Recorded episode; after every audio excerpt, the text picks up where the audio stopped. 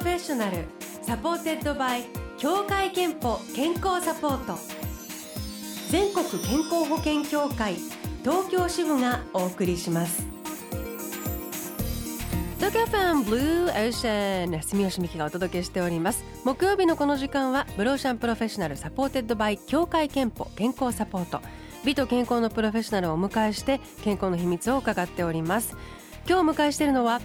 ウェルネス佐々木クリニックの院長でいらっしゃる佐々木岩尾さんです。おはようございます。おはようございます。よろしくお願いします。えー、今日のテーマはズバリメタボリックシンドローム、えー、佐々木先生は生活習慣病の予防と対策がご専門ということで、えー、いろいろ教えていただきます。よろしくお願いいたしますまずあのもうメタボっていう言葉は本当によく聞くように、ね、なったんですけどもあのじゃあ正確にどういうものなのって聞かれるとえーとっていう方もいると思うんです。まず基本なところからですけれどもメタボとは？何でしょうか、はい、あのメタボはあのメタボリックシンドロームを、まあ、通称あのメタボと言ってるんですけれども、はい、腹部の内臓脂肪の蓄積を伴う代謝症候群のことを言います。でこれはあの検診であの測るあの腹囲がですね、はい、男性の場合は85センチ以上女性はあの90センチ以上。でこの場合あのその腹部のあの CT 検査はまあ追加してですねあのおへそレベルでのその内臓脂肪面積が100平方センチメートル以上を、まあ、その内臓脂肪蓄積というふうにあの定義してるんですけれども、まあ、それはまあ省略することもあるんですが一応それだけのまあ腹囲がある方が高血圧とかあるいはあの糖代謝脂質代謝異常の2項目以上を伴った場合にそのメタボリックシンドロームという診断がつきます、えー、あのメタボ体系みたいな感じであの気軽にね使われるようになりましたけれども、はい、実はこのメタボリックシンドローム危険なものなんですよね。はい。あのその内臓脂肪型の肥満っていうのは、まあ、よくあのぽっこりお腹なんてこう言いますけれども、うん、あのこういったその脂肪のそのつき方はですねその動脈硬化をその促すさまざまなその生活習慣病の発症の要因になるというふうにあの言われています。あのメタボになりやすいまあ、なんか性別とか年齢とか、あるいは職業とか、はい、そういったところって結構分かってるんでしょうか、はい。まあ、男性の方が圧倒的にあのメタボはあの多いんですけれども大体まあ30代半ばから70歳ぐらいまでですね、うん、で女性の場合は発症年齢っていうのはもうちょっとあの遅れてですねあの、まあ、更年期の始まるぐらいからというふうにあの言われていますがただあの、まあ、その職業でまあ、今はまあいろんなまあ仕事があってその夜遅くあのお帰りになったり食生活もこう乱れたりとかそういうことで、まあ、あの男女にこう限らずですね、はい、そういったあのストレスの多いあの仕事をしている方はメタボになりやすいという傾向があります。あ生活習慣の、まあ、時間的な不規則さとか、はい。はい、あるいはそのストレスも要因になると、まあ、今あの挙げたようなこうなりやすい年齢とかではなくても、はい、なる方も出てきているということですね。そうです。あの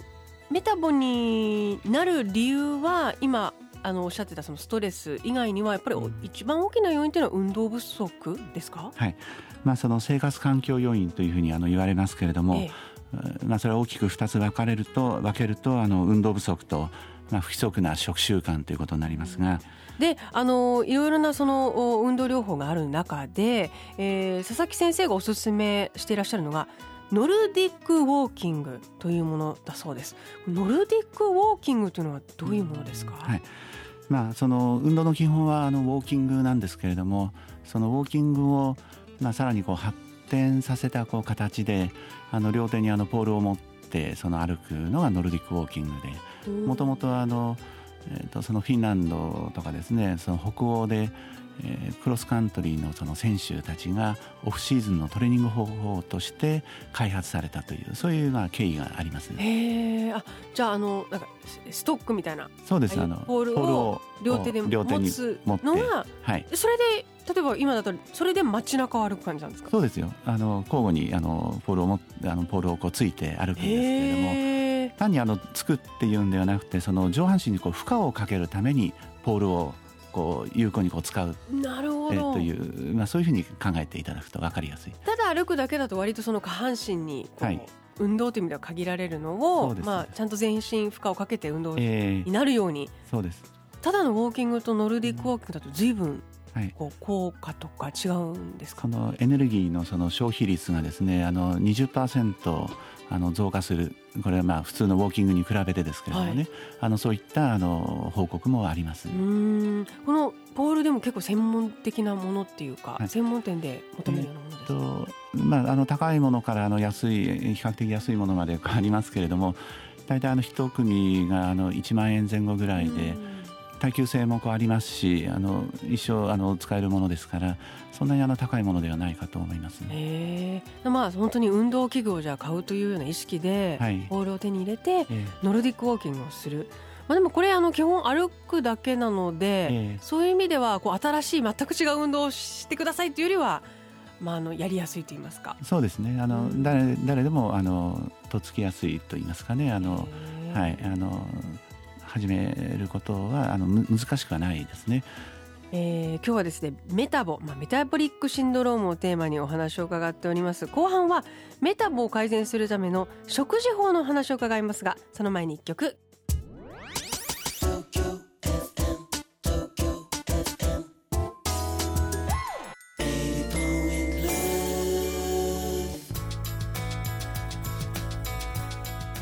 ムローシャンプロフェッショナル今日はウェルネス佐々木クリニックの院長佐々木岩尾さんを迎えしてお話を伺っております。テーマはメタボ、えー、前半はねあのメタボとはそして運動法など伺ったんですけれども、えー、後半はメタボを改善するための食事法について伺いたいと思います、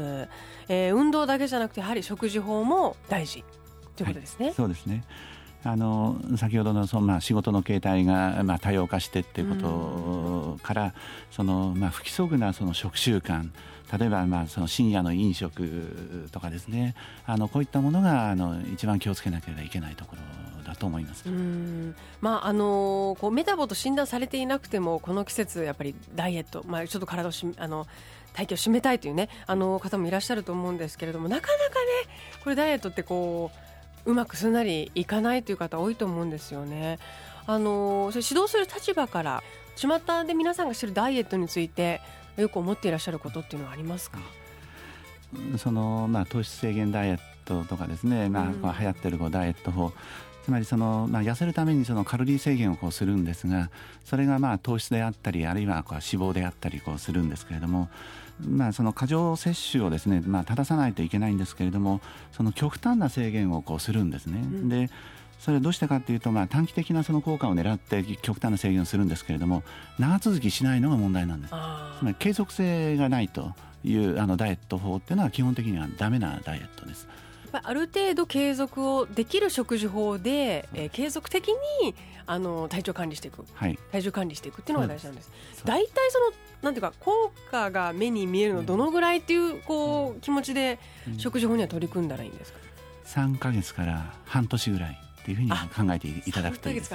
もう一ヶ月で何とかしようっていうもうその考え自体が、えー、まあちょっと失敗のもとになるっていうことですね。あまり焦らない方がいいと思います。あとその男女でダイエットとか体重管理とかに対してのこううまい持っていき方っていうかで違うんですって。はい、女性の場合はこう標準体重以下でもやはりこう自分は体重が多いんじゃないかということをねあの気にされている方が、まあ、健康っていうよりもこう美容的な面がこうあの先に立ってっていうような方が多いかもしれませんが男性の場合はあの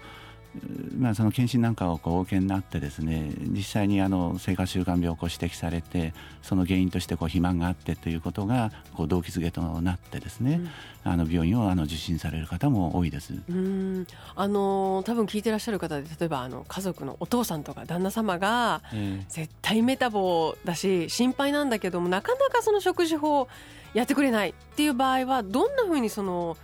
うん、男性のモチベーションに火をつけたらいいでしょうか、あの男性はあのこう論理的にですねあのきちっとこう説明をするとその通りに一生懸命こうやられる方が多いんですね。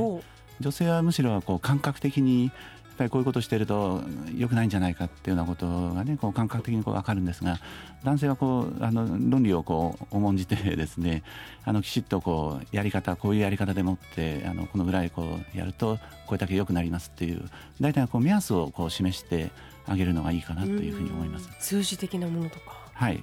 え具体的にどどんな、例えばどんな数字を示せばいいですか？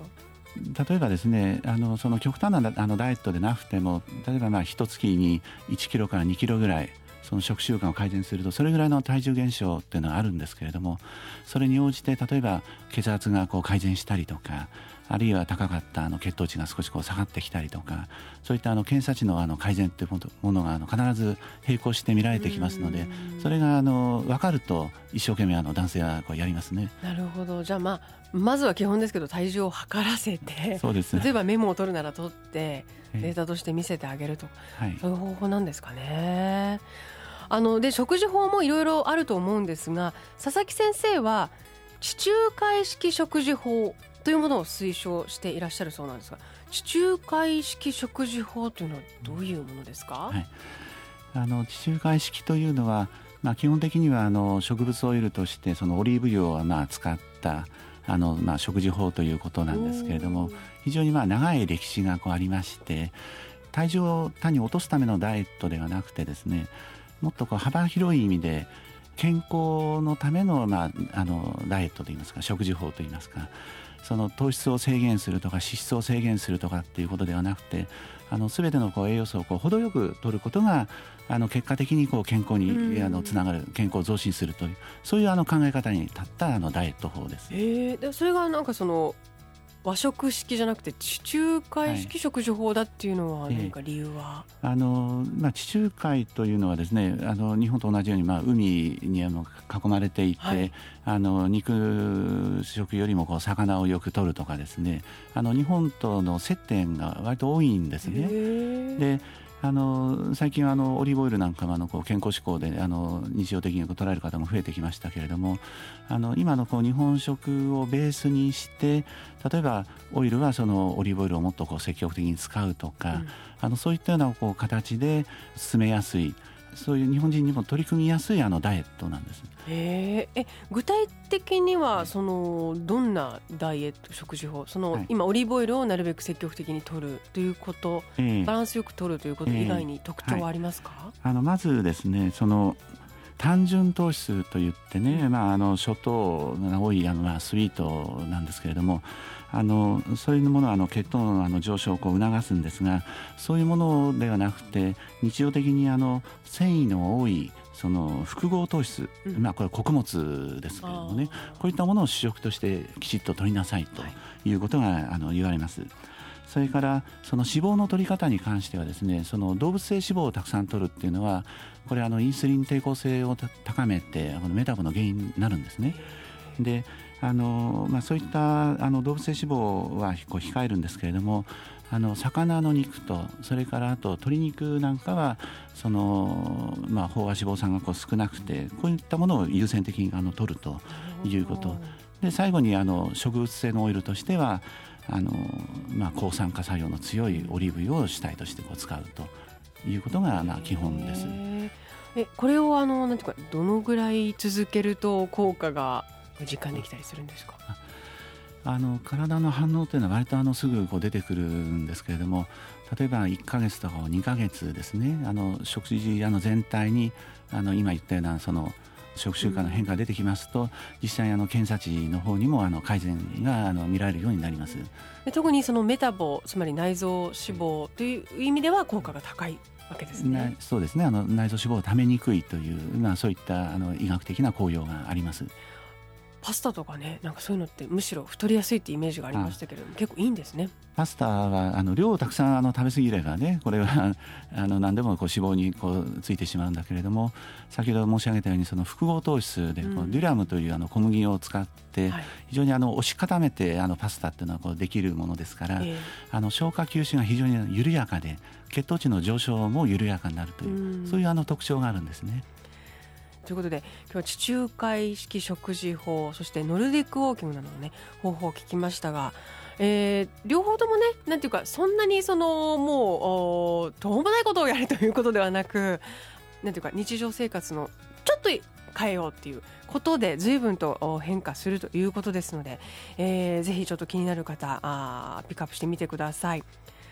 で、えーと、と佐々木先生ご自身は健康診断は欠かさず行ってらっしゃいますか？あの毎年受けています。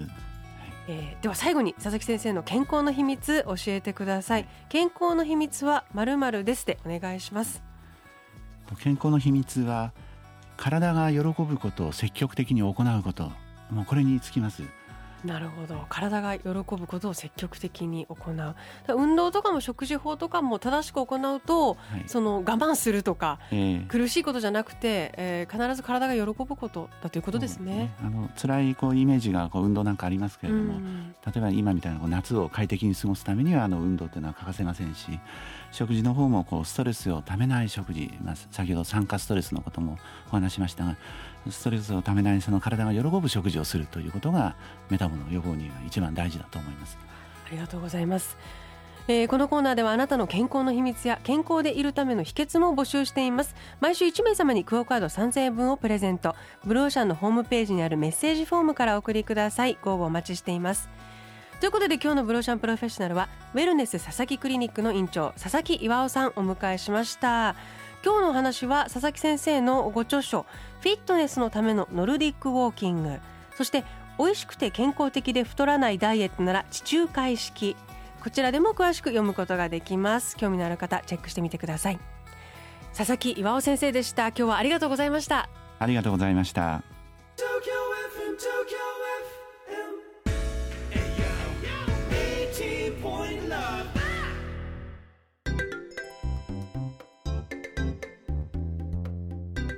ここであなたの健康をサポートする協会憲法東京支部からのお知らせです。皆さんはメタボに着目した検診をご存知ですか？内臓脂肪の蓄積や血糖血圧中性脂肪などを検査します。必要に応じて改善を行えば心臓病や脳卒中といった生活習慣病の発症リスクを減らすことができます。協会憲法加入者ご本人向けの生活習慣病予防検診を受けるとメタボのリスク数に応じて特定保険指導が受けられます。詳しくは協会けんぽのホームページをご覧ください。ブルーオーシャンプロフェッショナル supported by 協会けんぽ健康サポート。全国健康保険協会東京支部がお送りしました。